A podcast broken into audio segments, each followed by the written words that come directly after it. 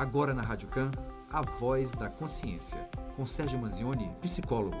Seja protagonista, mas da sua história.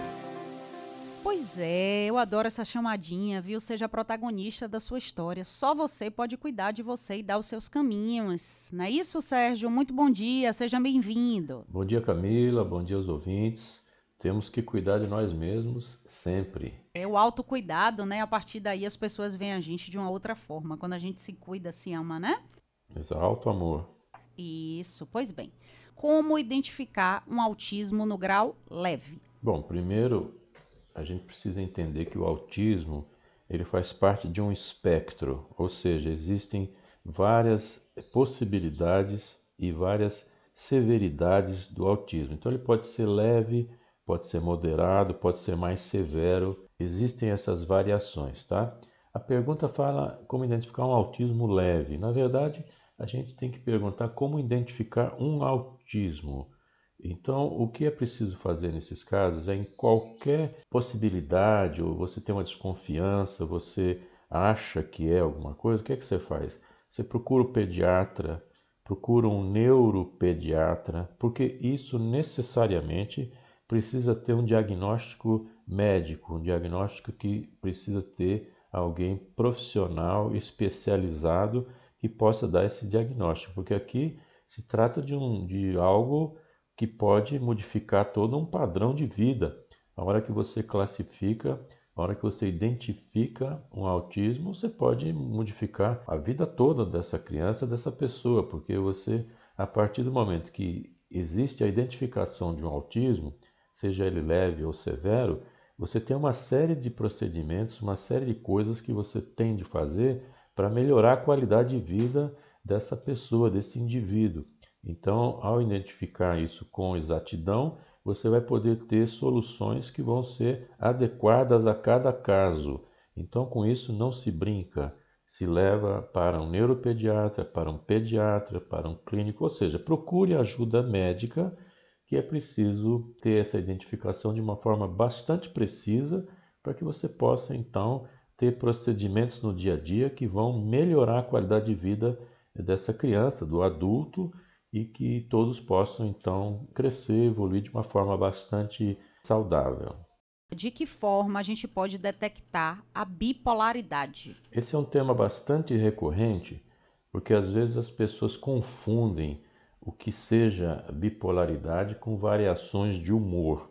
Então a pessoa de manhã pode acordar de mau humor, de meio-dia está dando risada, depois de uma hora já não está mais, está brava. Variações de humor durante o dia não são bipolaridade.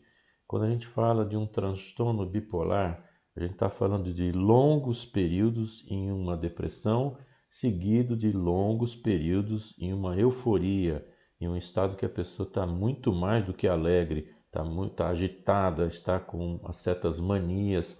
Tanto é que há anos atrás chamava-se psicose maníaco-depressiva. Então, o que é preciso fazer nesses casos? Tem dúvida? É a mesma resposta da anterior. Você tem dúvida? Tem alguma coisa incomodando? Você vê um comportamento da pessoa que é muito diferenciado? Ou a própria pessoa identifica em si mesma um comportamento que está lhe trazendo problemas de convívio social, problemas no trabalho, sofrimento de maneira geral, então tem que procurar de fato aí assistência médica também. No caso aqui, o que se recomenda é que se procure um psiquiatra, lembrando sempre que psiquiatra não é médico de loucos, como se tem essa visão, e que você ter um problema mental também não é o fim do mundo e não quer dizer que você é pior que as outras pessoas. Significa que você tem alguma coisa que precisa ser tratada, assim como se você tiver uma úlcera, você vai tratar, assim como se tiver uma prisão de ventre, você vai tratar, dor de cabeça, não importa. O importa é que você vá procurar tratamento. Então, para detectar uma bipolaridade, um transtorno bipolar, precisa necessariamente também de um diagnóstico médico. Também pode ser feito por um psicólogo. Então, em conjunto, isso pode encaminhar para um diagnóstico correto. Esclarecendo mais uma vez, variações de humor durante o dia não quer dizer que a pessoa tenha bipolaridade. Pode significar outras tantas coisas, mas é preciso então um período de três meses de depressão, que a pessoa fica muito triste, seguido de mais uns dois, três meses que a pessoa fica muito alegre, muito eufórica, anda para cima e para baixo, não para, depois segue de novo. Por isso que o diagnóstico de bipolaridade também não é feito de forma rápida. Então, em qualquer desses casos, aliás, em qualquer caso de sofrimento e de comportamentos que são considerados um pouco até inconvenientes, se for o caso, a depender do ambiente social, tem que procurar ajuda profissional. O que pode ser pior para uma criança? Viver a separação dos pais ou conviver com pai e mãe numa relação conturbada? Não só pai e mãe, né? Às vezes mãe e mãe, porque a gente tem outros formatos. Ou viver com os pais em uma relação com problemas conturbada? Bom, aqui a gente tem duas situações que são ruins, né? Então, a gente tem que ver aqui que uma delas, a separação dos pais, ou seja, viver essa separação, ou seja, o, o, um dos, dos elementos do casal está num ponto, o outro está em outro, e estão em casas separadas, a pessoa está convivendo aí com uma solidão, vamos dizer assim, uma saudade, uma frustração, uma tristeza no fato de não estar convivendo com os pais na mesma casa. Então está lidando com um problema que é essa tristeza. Agora, se a pessoa estiver vivendo dentro de casa com uma relação conturbada, ou os pais brigam o tempo todo, não só discussões, mas até brigas, agressões físicas, etc., sempre uma relação conturbada dentro de casa, você está lidando com mais de um problema. Você está lidando com medo, com frustração, você está lidando com tristeza, você está lidando com vários problemas quando essa relação dentro da casa ela é agressiva. Então aqui a pergunta: o que é pior para uma criança viver uma separação dos pais, uma relação conturbada? É muito pior viver uma relação conturbada. Muitas vezes as pessoas dizem: eu não vou me separar de fulano porque manter a família. Mas que família é essa que você mantém debaixo de grito, debaixo de agressão? Isso não é um ambiente saudável. Então, às vezes, morar em casas separadas é muito mais saudável do que ter debaixo de uma, uma guerra. Não é? Isso qualquer pessoa pode entender isso. E lidar então com essa separação, as pessoas crescem e a gente é possível então poder caminhar né, para frente lidando com essa frustração. Então, às vezes essa relação dentro de casa é conturbada, mas não é um problema do casal. Por exemplo, se você tiver um, um homem dentro de casa, uma mulher que tem um vício, jogos ou então usuário de droga, qualquer coisa, essa pessoa sozinha, ela pode conturbar esse ambiente aí. Então aí é que está. O casamento pode estar bom, a relação pode estar boa, mas você tem dentro de casa uma pessoa que atrapalha a vida dos outros porque tem algum tipo de problema, né? pode ser um problema de saúde, no caso de drogas, é, ter alguma coisa que precisa ser feita para melhorar. Então, uma relação conturbada, como o próprio nome diz, não é boa para ninguém. O que deve se fazer é o seguinte: ao identificar o problema, correr atrás da solução e ver como é que é a melhor maneira possível. Envolva o maior número de pessoas da família que seja possível e correr atrás da solução. Não carregue esse peso sozinho ou sozinha e procure uma rede de apoio para lhe ajudar. Dica preciosa do nosso Sérgio Manzioni. Juliana agora vai fazer uma pergunta difícil, viu, Sérgio? Ela pergunta se existe amor após uma separação. A pergunta é um pouco é, ampla, né? Complexa. É, ela é bem interessante. Existe amor. Eu estou imaginando aqui que seja um amor entre o casal, né? Entre o, os cônjuges, entre o, os ex, né? Existe amor entre os ex, vamos dizer assim. É, pode ser que sim. Não, não é uma regra. As pessoas podem se separar e tendo um amor, porque às vezes se confunde muito é, vamos chamar de amor de casal, né? O amor, esse amor que envolve também atração física, né? Então pode existir um amor é, pela pessoa e não ter mais atração física, mas pode continuar tendo um amor. Cada caso pode ser diferente.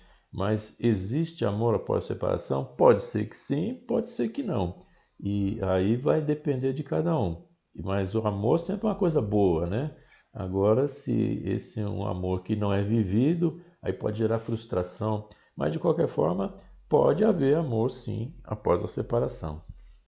Ô Sérgio, eu acho que muda o formato, né? Não sei se tem formatos de amor, né? Eu acho que é um amor do desejo do casal e depois um amor que às vezes fica uma história, né? Às vezes ficam filhos, né? Ficam as Isso, lembranças, exatamente. né? Eu acho que é um outro tipo, né? De amor que fica, Os gregos né? vão definir amor aí em, em sete maneiras diferentes, mas você tem esse amor que envolve a atração sexual, aí você provavelmente você vai ter um casal aí.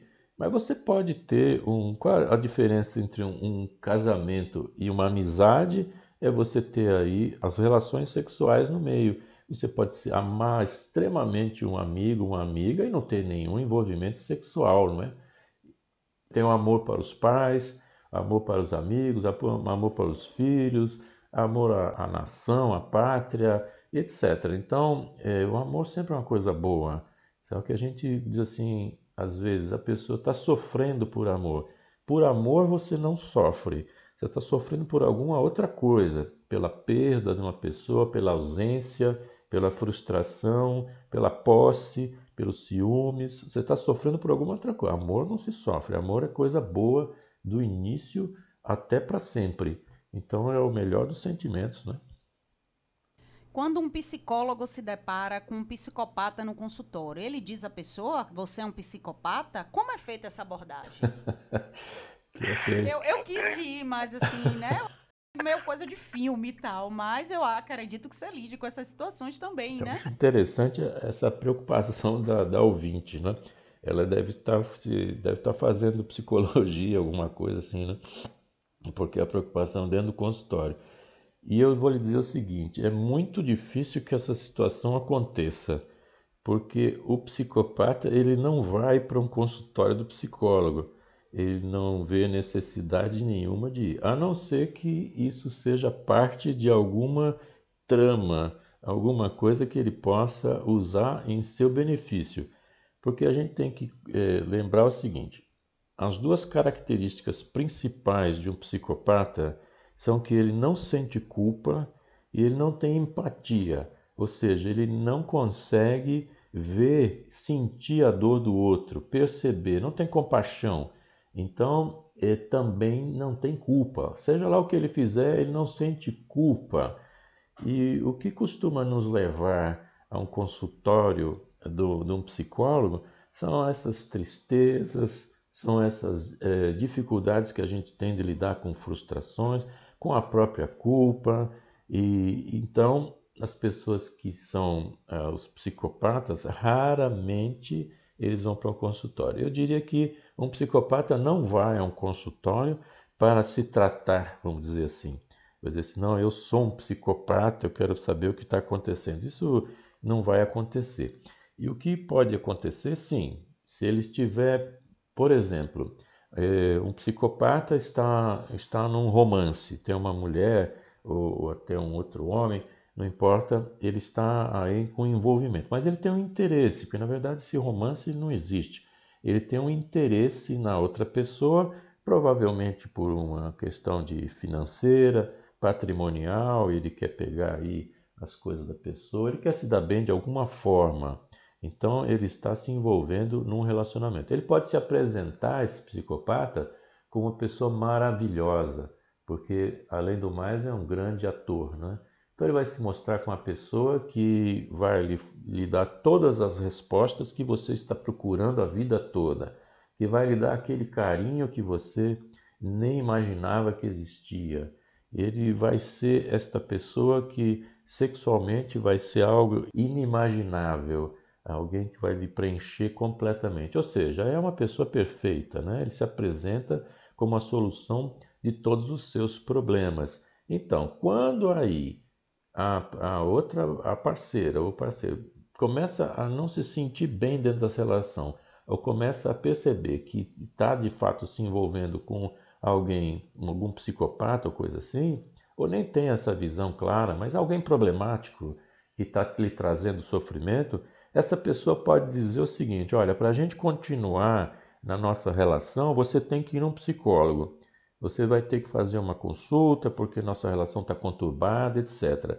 Se esse psicopata avaliar que indo ao psicólogo vai poder contornar a situação com o cônjuge, com a, com a parceira ou parceiro, se ele disser, bom, se eu for ao consultório do, do psicólogo, eu acalmo a minha parceira e eu posso continuar essa relação e posso dar sequência ao meu plano, seja lá qual for esse plano, mas normalmente é material, né?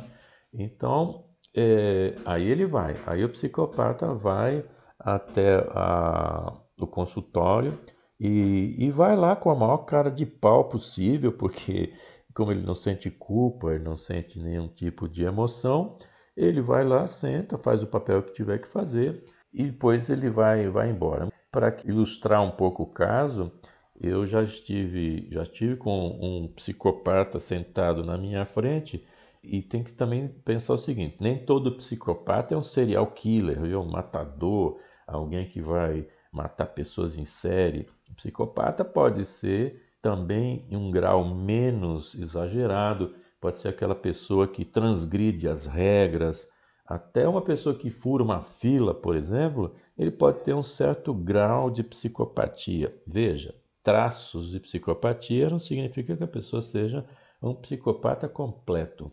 Mas eu, diante de um, de um psicopata no consultório, eu perguntei: você pretende fazer o que aqui? O que é que ele trouxe aqui?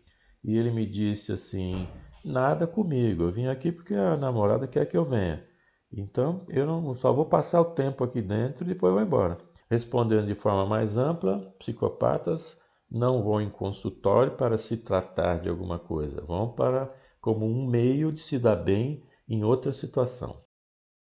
Obrigada, viu, Sérgio, pela sua participação aqui no Café Duplo. Eu que agradeço mais uma vez as semanas. Quem quiser me achar, procura no sergiomanzione.com.br. Manzione é M-A-N-Z-I-O-N-E. Ali você tem acesso ao meu livro, que é Viva Sem Ansiedade, Oito Caminhos para uma Vida Feliz, e também acesso ao podcast, onde você vai ter mais de 170 e tantos temas que podem ser úteis para você que está ouvindo ou para alguém que você conheça. Muito obrigado a todo o pessoal da rádio, a todos os ouvintes, boa semana e até a próxima.